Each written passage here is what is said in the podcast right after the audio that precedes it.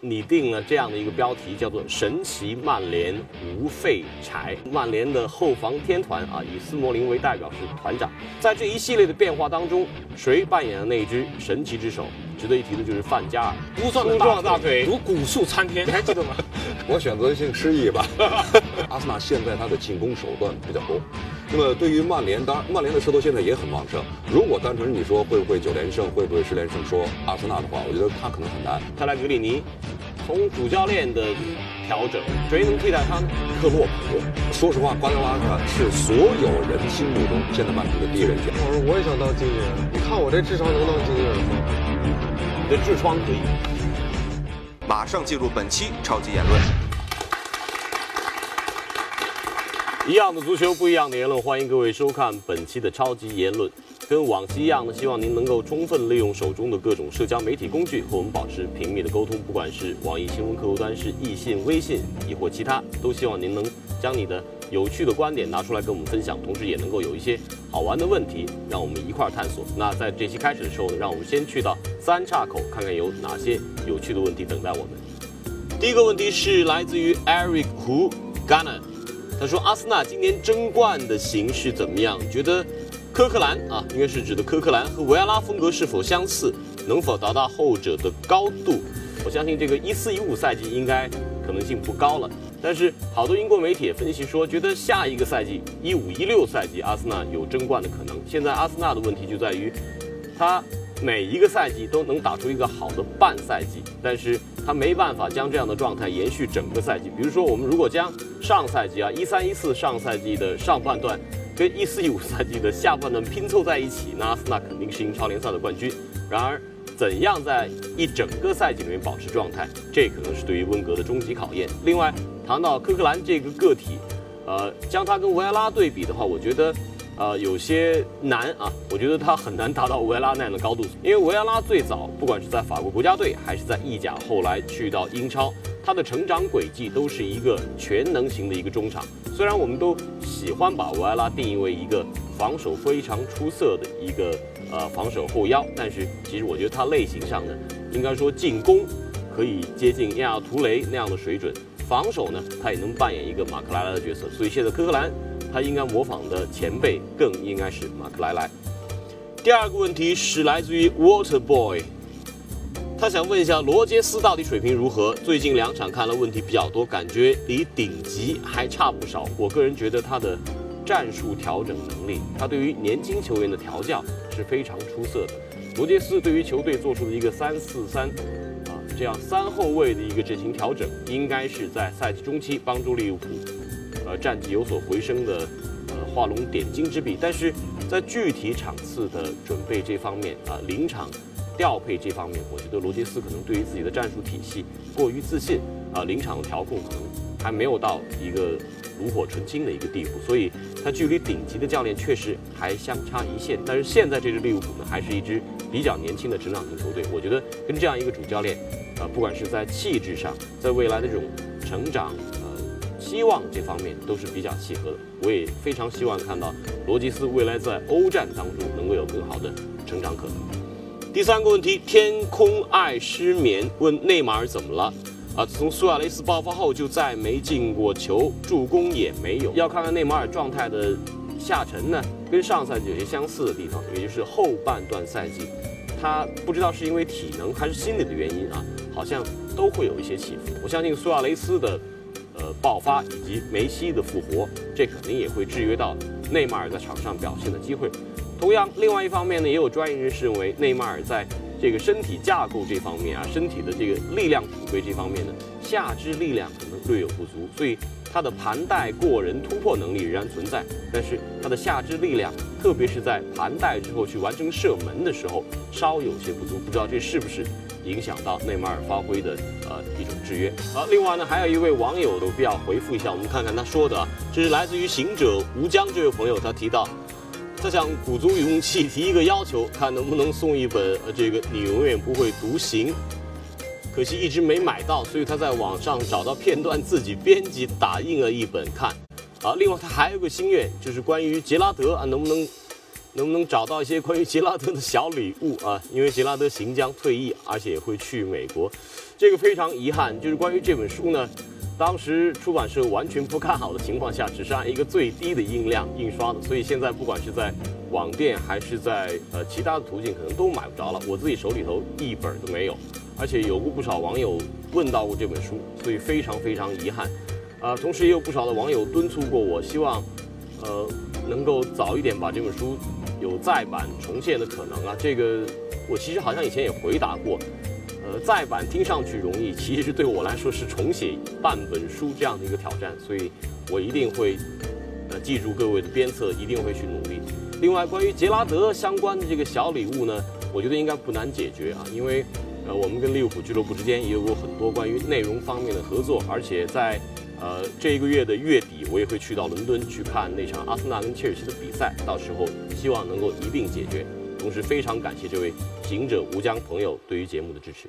在过去这一个周末，有一件很有趣的事情，一个活动啊，值得跟大家分享，那就是超级言论呢，在在北京的这个朝阳区啊，组织了一次线下活动，称之为“研三班”啊。那天呢，我们去到了啊这个丽都饭店附近的一个室内球场。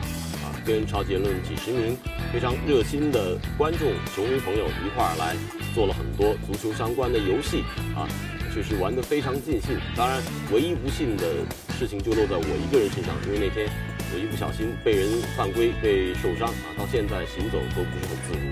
但不管怎样，这样的线下活动对于我们的节目，对于我们未来啊跟球迷之间的沟通和交流是非常有趣的，而且非常有帮助的。我个人也觉得，最好的交流方式永远都是。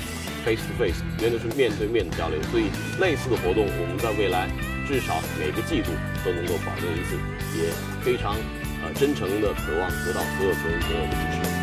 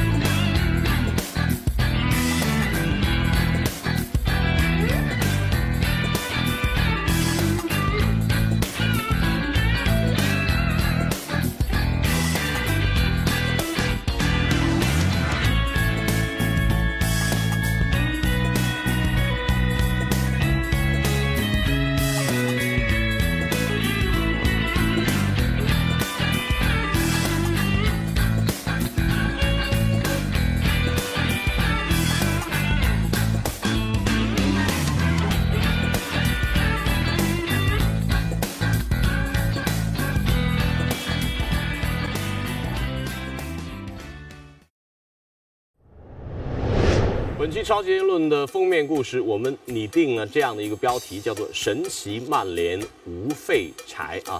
我们提到这个曼联神奇的无废柴，那当然是跟德比战当中结束联赛当中对曼城的四连败啊有关。这场四比二的大胜，我们看到最突出的球员就有了这个两次助攻、一个进球的阿什利杨啊。另外呢，上赛季不被看好的费莱尼也成为了整个上半场呃最有统治性的球员。这两个人要拎出来，这确实说明了曼联无废柴。因为说一说阿什利杨啊，阿什良他以前的这个状况，我相信跟一段中国社交媒体上中国球迷给出的这个顺口溜有关啊。关于他的这个说法呢是，呃，杨不过还是如何？但是他现在已经变成了杨过啊。另外呢还有，呃，是瓦不射还是如何啊？关于瓦伦夏啊，瓦伦夏呢现在已经变成了一个边后卫，一个很出色的一个边后卫。当然，另外还有两个这个。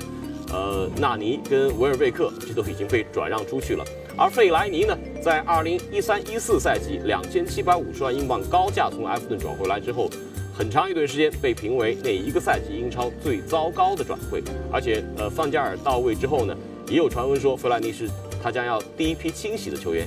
但是没有想到，在几番阵容的打造和这个战术的调整之后，费莱尼现在已经成为了曼联攻坚的呃。一把非常非常重要的一个工程锤啊，它确实能够起到呃意想不到的效果。另外还有一个人值得一提，就是斯莫林啊。斯莫林还有一个说法，我看到说，呃，称称斯莫林为这个团长，指的这个曼联的后防天团啊，以斯莫林为代表是团长。而且在本赛季二零一四年十一月份第一场曼彻斯特德比当中，就是因为斯莫林的红牌啊，最终导致了曼联防线的崩溃。但是在那之后这半个赛季，斯莫林已经体现出了一个非常老道、非常出色的一名啊这样的中卫能力。呃，在这一系列的变化当中，谁扮演了那一只神奇之手？值得一提的就是范加尔。我过去几轮联赛呢，都跟张路张指导一块解说了曼联的一些相关的场次。张指导对于这个曼联战术的一种分析非常有趣，他认为曼联打的就是一个所谓的大圈战术啊，是中空战术，由中空战术演变成为一个大圈战术。他认为曼联呢，逐渐放弃了以往啊福克森时代那种通过边路和中路不断配合、快速传递、渗透型进攻的这种打法。而采取了更简洁，从两翼两个边路直线进攻这样的一种套路，看上去比较简单，但其实由于有了不同球员的存在，而得来很好的效果。比如说前场有一个费莱尼，那如果你的边路打不透的话，可能后场一个长传打到前场，费莱尼这个高点低点是很有把握的。而且由于中间拉空了，前场又有四名进攻球员，所以对于费莱尼抢下来的第二点、第三点。都会有很好的把握。这当中，胡安马塔的复活同样也是这个大圈战术的呃一种成功的绩效表现。那这一系列的变化，范加尔到底扮演了怎样的一个角色？范加尔未来这个周末面对他曾经的弟子穆里尼奥的时候，他又会有怎样的新的变化？啊，以及切尔西最近的这样状况将会如何？我们会在随后的少数块报告当中跟各位详细分析。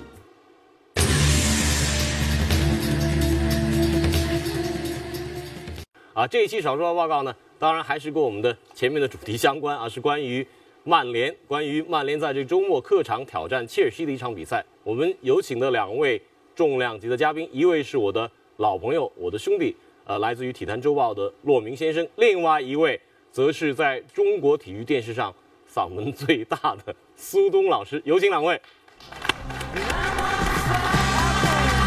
苏老师，你是第一次来啊，麻烦你在这给我们留下你的大名。我认识十多年的一个大哥了。我最记得当年我们在长沙的时候，跟我们一块看 ESPN。对 ESPN 啊，这个我最记得那句话是关于罗伯特卡洛斯，是吧？粗壮的大腿如古树参天，这是不是你说的？你还记得吗？一场皇马的比赛，我我选择性我选择性失忆吧。但那句话后来因为 ESPN 做成了你们的宣传片。啊啊！而且苏东老师那一下声音确实非常洪亮，你是有这方面的优势，因为你的嗓音，啊，可能这种音质会比较好啊。但是我后来知道，就你的解说还受到了一些，呃，拉丁包括欧美这样的风格的影响，对不对？是这样的，就是严格意义上，我可能解说我从来没拜过师，但是也不能说没拜过师。我真正教我的是一个美国说说说马的，呃，一老头儿，呃。每天他抽八根雪茄，然后这个当时呢，因为他是英说英语的嘛，那就是 deep voice，哎，对他就是说英语的，然后英文发音都靠后嘛，对，然后他就跟我说，你就天天去念报吧，因为我我我跟他说，我说怎么去解说啊，呃，怎么发音啊，他又是美国人，他没法告诉你怎么去说。啊，他说你去天天念报，呃，害得我就整天读报。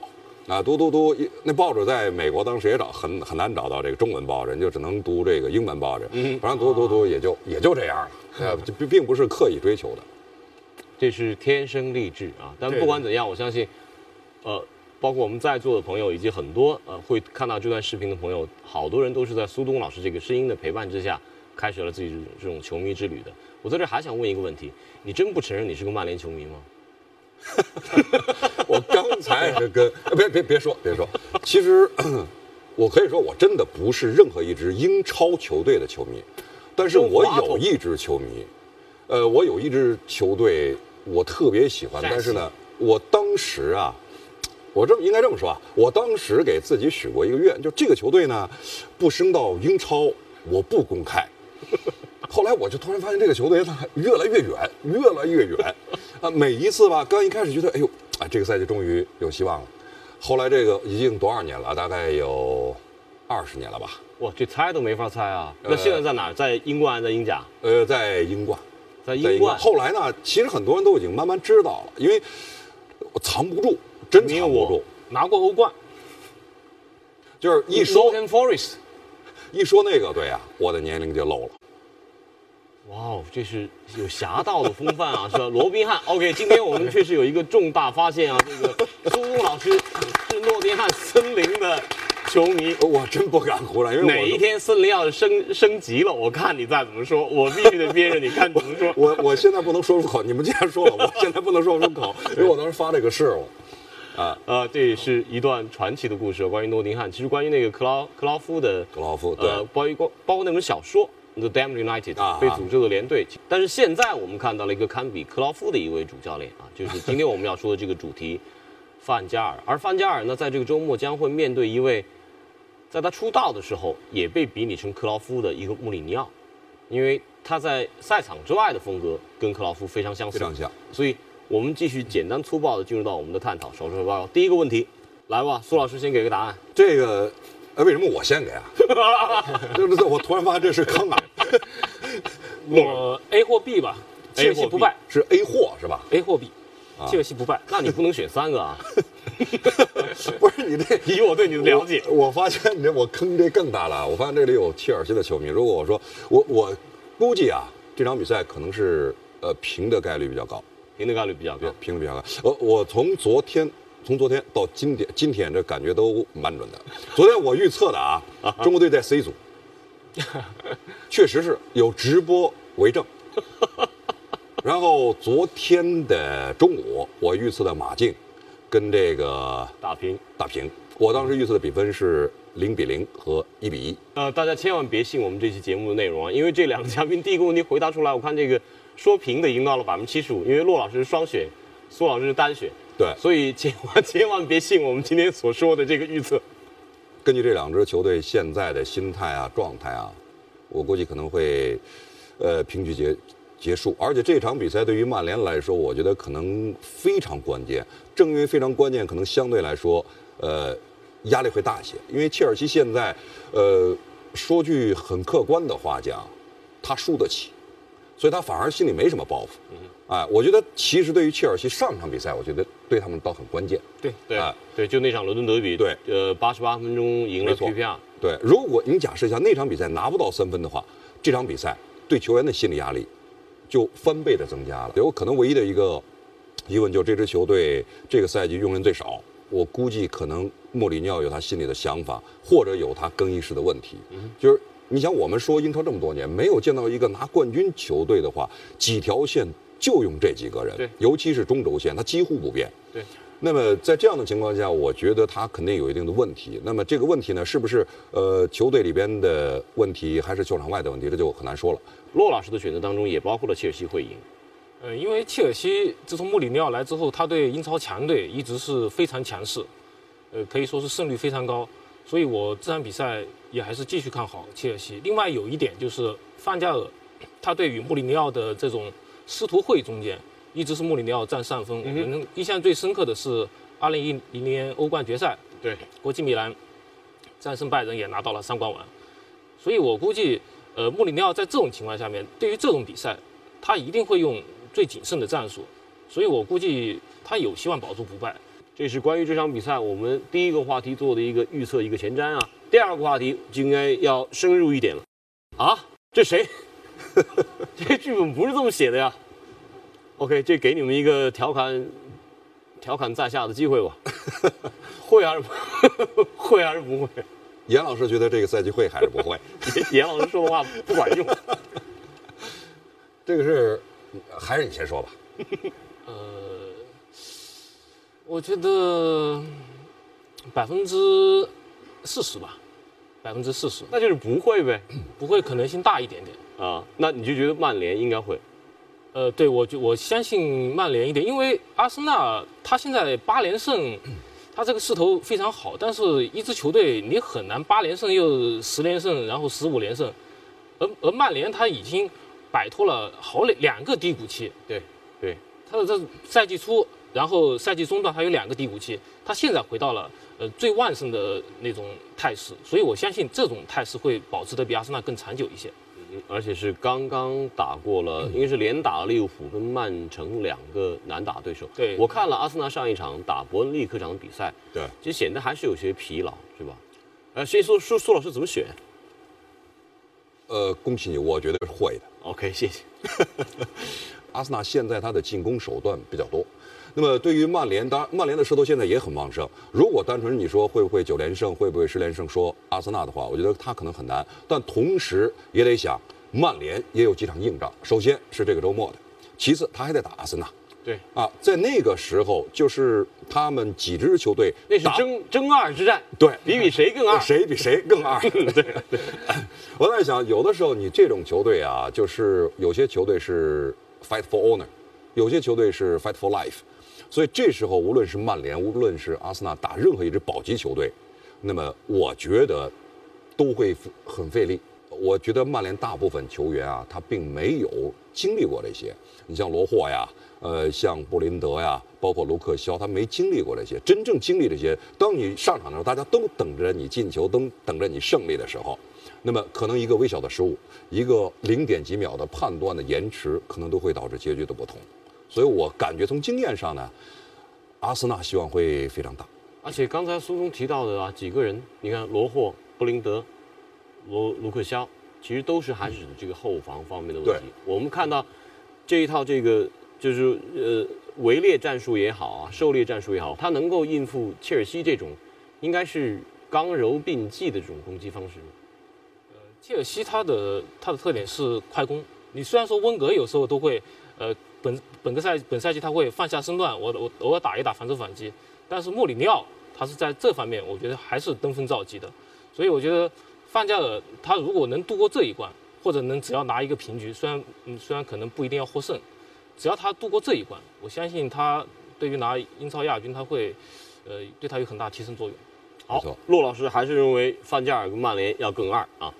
那我们看看第三个话题，第三个话题，第三个话题呢，就不得不说一说刚刚打完的这场曼彻斯特德比。呃，佩莱格里尼从主教练的调整，从球队，尤其是亚亚图雷的状态，包括我们看到胡安马塔那个进球过程当中，亚亚图雷的失位和不回追啊，这都带来了很多很多疑问。同时，佩莱格里尼自己都承认啊，曼城确实主力阵容偏老，平均年龄超过二十九岁。那他的离去似乎成为了一个大家都认定的一个问题，但是谁能替代他呢？A、B、C、D。苏老师，我选 D。谁？克洛普，我觉得作为一个贝尼特斯这样的人，我觉得他，我要是他，我我可能不会选择。就是他即使把这队带得非常强大的话，那么他可能还不会落曼城的球迷好。嗯，啊、为什么选其他呢？就是我不知道你注意到没有，就是所有在英超其他欧洲的我就不敢说了啊，在英超的，呃拉美籍的球员，呃这个教练没怎么能够取得过成功。你自己想想，就比如说拉莫斯，嗯哎，呃，波切蒂诺算准这个，呃，这个马丁内斯也算准，都是拉美籍穆里尼奥这是一个另类，对吧？其实穆里尼奥是一个另类，为什么呢？就是你要看这，可能骆老师更明白，就是拉丁人啊，就南美籍的这些或者美洲籍的这教练啊，相对来说，他比较呃 relax，他执教的时候是用我们的话来说啊，略微的粗线条或者大画质。欧洲球呃欧洲教练呢不太一样，欧洲教练呢他是嗯像我们说的科班出身，呃一笔一画，你该怎么样就怎么样，哎，所以给我感觉呢就是，呃你要是让呃美洲的教练来执教，更像是呃书法中的呃这个叫呃叫什么？呃草体，哎，有的时候你看不太懂，哎，你要让欧洲级的教练来执教的话，他更像是一个仿宋体，哎，郑恺。哎，你这样呢，就是大家规规矩矩的来踢这个球，啊，这个比喻非常非常形象啊。所以我选择的 根据呢就是克洛普，再加上多特蒙德。其实我挺喜欢那个队的，呃，可是多特蒙德实在太不靠谱，所以我觉得，呃，应该呢克洛普来，而且把这个胡梅尔斯带到曼城来，我觉得曼城可能会上一个档次。哇哦，人家可是想要去这个曼联的。嗯陆老师，陆老师来选一个。我还是想多选，可以吗啊，可以可以，哎，多选那太好了，多选你也给我们多说说。？A、C、D，啊，就先把安切洛蒂排除掉，其他都有可能。哎，上上两期节目你有一次专门跟我们说到贝尼特斯这个问题，就是贝尼特斯他是战术训练都没话可讲啊，确实，而且还不断的在进步，但是他管人这方面老出问题啊。对啊对啊，呃，但是曼城有一点好处，就他是一个西班牙的体系，包括经理贝基贝基里斯坦是西班牙人，包括队里面有很多是西甲球员，我觉得这样有利于贝尼特斯与球员的沟通。当然我，他的人际关系处理确实是有问题，但不管怎么样，他在欧战中的这种履历，我相信还是会被曼城的领导层所所所看重。而且他关键有一点，他和那不勒斯合同到期，很可能走人。对，对，这个是最最方便现。在好像拉姆德斯的状况，这个主主席干扰的也很多啊。呃，主席他是想，我觉得主席他有一点，他是想和那那不勒斯，呃，一起在欧冠中有一点有一些作为，但是呢，他又特别看重财政健康，所以那不勒斯这这几年的经营素质是在意甲球队中是最好的，但是贝尼特斯他也知道，他如果要在欧冠中有所作为，那你得得买你人啊。得买人，你老板你要看重利润，又不买人，你只能是靠现有的卖一些人买一些人。这种情况下，你很难像尤文图斯一样一年一个台阶往上面走。所以贝尼特斯他也想走人，OK，但是他有一个竞争者，巴黎圣日耳曼。就如果布兰克，呃，今年在欧冠中没有什么突破的话，我觉得他也会换教练。其中，嗯，他们也看上了贝尼特斯。其实，贝尼特斯去那不勒斯之前，巴黎就找过他，他当时可能觉得巴黎这种是吧？呃，中东的老板可能干涉教练太多，就像安切洛蒂也也就在在那个巴黎被老板嗯，就是闹得很不开心，最后他去了皇马。贝尼特斯他也有点怕这个问题，所以他如果离开那不勒斯的话，应该是巴黎和曼城都有可能。瓜迪奥拉呢？现在其实以前也也有过一些标题，过去两个月就是说，呃，曼城都在等待瓜迪奥拉。那瓜迪奥拉现在好像在拜仁也不会说这个合同才走到第二个赛季。现在我觉得也取决于在欧冠中的一个成就。他如果在拜仁拿到了欧冠，我觉得他在拜仁还有什么意义？对，完全没有任何追求了。而且贝基里斯坦以前和他在巴萨合作过，所以在这个方面，就如果曼城瓜掉了愿意去的话，绝对是首选。他愿意离开拜仁的话，他肯定会去曼城。现在就看他是否离开拜仁了，也所以也取决于今年拜仁在欧冠中的成绩。说贝尼特斯啊，我个人更看好他会去巴黎。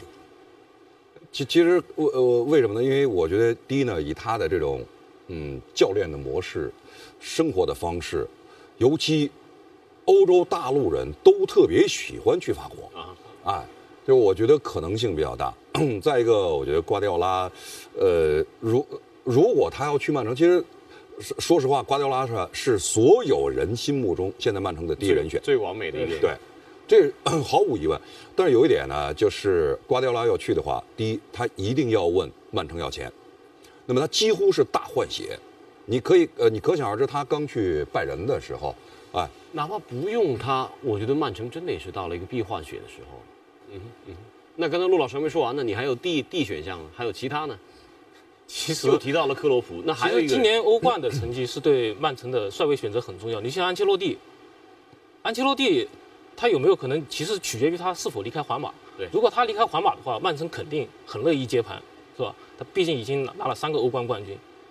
呃，但是安切洛蒂，我觉得他其实是最适合皇马的教练。首先是他这种性格很好，就在皇马那样一个非常复杂的环境下面，可以使大家都过得很开心，不管是记者，不管是主席还是球员。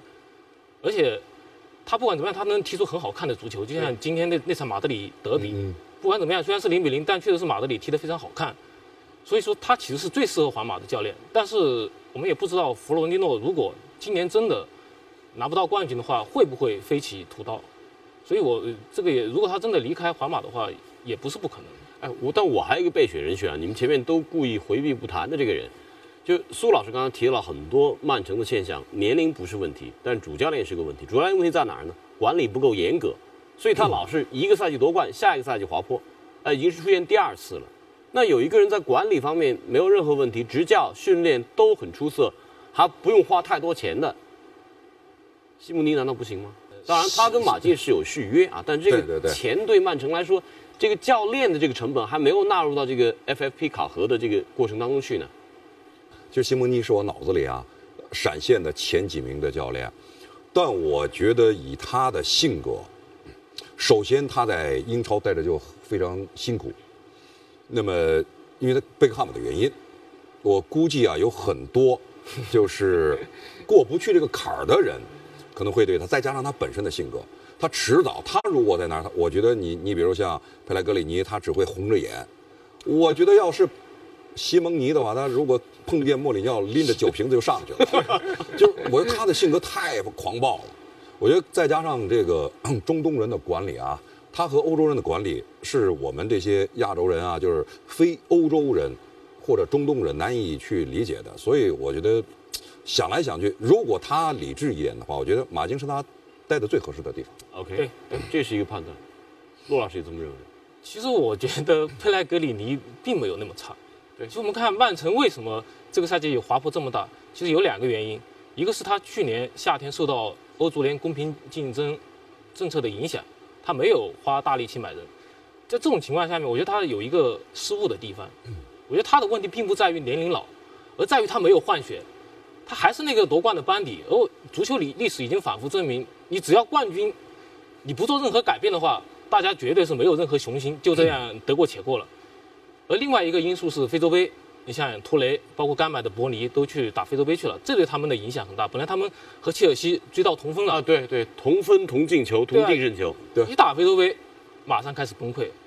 而佩莱格里尼他，所以这两个赛季他有一点就是他说他在欧冠中，他不管怎么样，他还是出现了。他碰到巴萨，你这个真真的没办法，你不能说一定要淘汰巴萨你才能算成功。我觉得这个这个就难度有点太大了。所以我觉得佩莱格里尼还不坏。说句实话，呃，你如果找不到前面那三位，或者说是克洛普，苏老师说的克洛普，还不如佩莱格里尼再干一年，然后把你的球队换一换血。明白了，赶紧把什么纳斯里、纳瓦斯给干掉啊！这个换几个其他的娜娜来，这个也许能够带来一定的变化。OK，这其实就是我们对于英超这个赛季啊，特别是对于这个周末这场，呃，切尔西跟曼联比赛做的一些一些背景的一些分析，当中有很多很多内容很有营养内容值得大家分享。在我们这个探讨最后呢，还会跟过往一样，会要挑出三条啊，这个呃球迷在社交媒体上给我们的留言和他的评论啊，希望两位老师呢能够选出一条有趣的，这样我会给这个球迷给他一件很真美的这个呃足球纪念品。我们先看说内容观点一啊，曼城可以考虑卡卡佩罗，豪门执教经验丰富啊，呃，打得了欧冠，扛得住大牌，善于打硬仗，执教过英格兰，对英格兰也熟悉。观点二呢是贝尔萨，哇哦，这个赛季曼城攻击力不如上赛季，贝尔萨的进攻信条能让曼城的进攻焕然一新。马赛在这个赛季又异军突起。观点三，认为是维埃拉，理由如下啊，找不出短期之内找不出顶级接班人。维埃拉是曼城青年队的主帅啊，其实他是曼城这个足球发展总监，应该是这么一个头衔啊。维埃拉球员时代辉煌，镇得住豪门球员，啊，是顶级后腰啊，球员时代超有血性。这咱们不说对错，因为足球的评论没有对错，我们就说你们看完之后这三条哪条最最好玩？苏老师来。呃，你你一一放上来，我已经有答案了。第三个，其实第三个是我想过的，就是你刚这个教练其他里边啊我想过的，而且说不准，你会某一天看到，可能还真就是他。啊，OK，苏老师选了观点三，陆老师，呃，我也同意观点三。我估计，哎，我原来以为你会选观点二呢。是我个人期待贝尔萨，但是我觉得贝尔萨确实不太可能。而关于维埃拉，我想说一个点，其实我觉得他真的可以试一试。其实教练啊，我们看有哪些少帅容易成功？其实踢后腰的最容易成功。你看，包括瓜迪奥拉对，踢后腰的，你看包括西蒙尼。如果哪个豪门他如果觉得一下子找不到教练，你找一个找一个在这个队踢过球的后腰，没准就靠谱。好，非常有趣的这个判断。但不管怎样，我这期呢，我觉得还是有一点这个违规操作。我实在舍不得这个观点二，因为我也是一个贝尔萨的一个球迷，我特别特别希望看到贝尔萨能够在更多不同的联赛环境里面给我们带来嗯嗯，他的那一套哲学。呃虽然也许实现不了，但这个心愿会一直保留下去。所以我建议啊，咱们这期节目增加一点成本啊，增加一点预算。这个我们把观点二和观点三呢，都作为这期可以入围的呃两条评论。那看看啊啊，第一条是又见狼王，这是一罗马球迷估计啊。然后第二个呢是达达尼昂队长啊，第三个是 Showing Tiger Forever Thirty One。好，恭喜这个二三位啊，这两位球迷，我们的同事会跟你们联系，会将您所想要的某一支球队的球衣呢，到时候给您定制好，而且会寄送到您的手上。谢谢两位，谢谢两位，谢谢两位，谢谢两位，谢谢啊今天给我们带来了非常有营养的足球内容，多谢多谢，多谢多谢。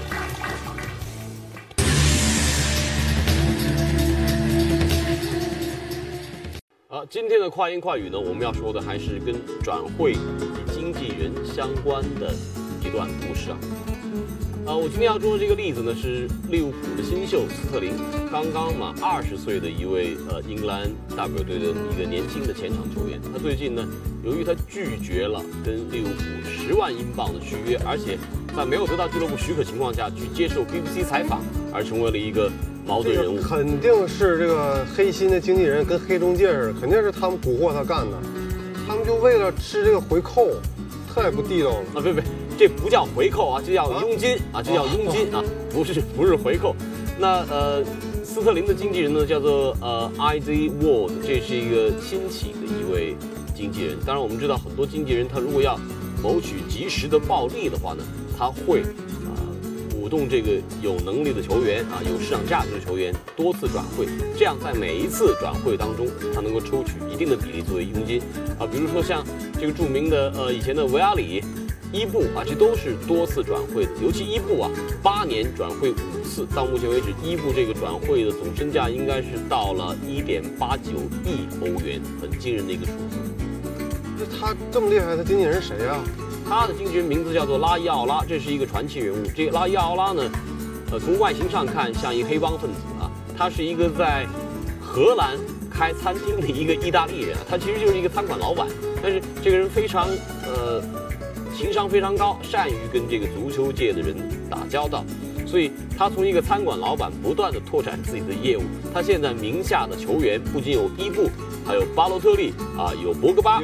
另外有罗比尼奥，有马克斯韦尔，包括一些退役的名宿，像内德维德、博坎普，这都是他旗下的球员。这么厉害呢？他能同时镇住巴洛特利和伊布两位大神？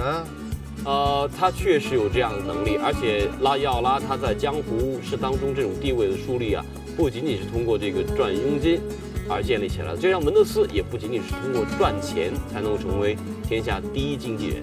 像拉伊奥拉对他手底下这些难缠的球星球星呢，他会有一些特别的要求，像呃最早这个呃伊布在阿贾克斯的时候很年轻，但是目空四海。那拉伊奥拉就会对他数据方面提出要求，说你打二十四场比赛才进五个球，你怎么可能自己呃提升到像大赢扎吉那个级别上去？那另外像现在他管理的这个巴神，去年夏天吧去到利物浦的时候，拉伊奥拉直接就说这是巴神最后一个在大俱乐部的机会了。他甚至提出过这个呃布拉特干得太糟糕，他愿意去竞选这个国际足联主席啊这样的一个一个口吻，所以我觉得这样的经纪人他也许类型会比较复杂，但是在对于大牌球星管理这方面，他的管理能力还是得到体现。老师，我也想当经纪人。你看我这智商能当经纪人吗？你的痔疮可以。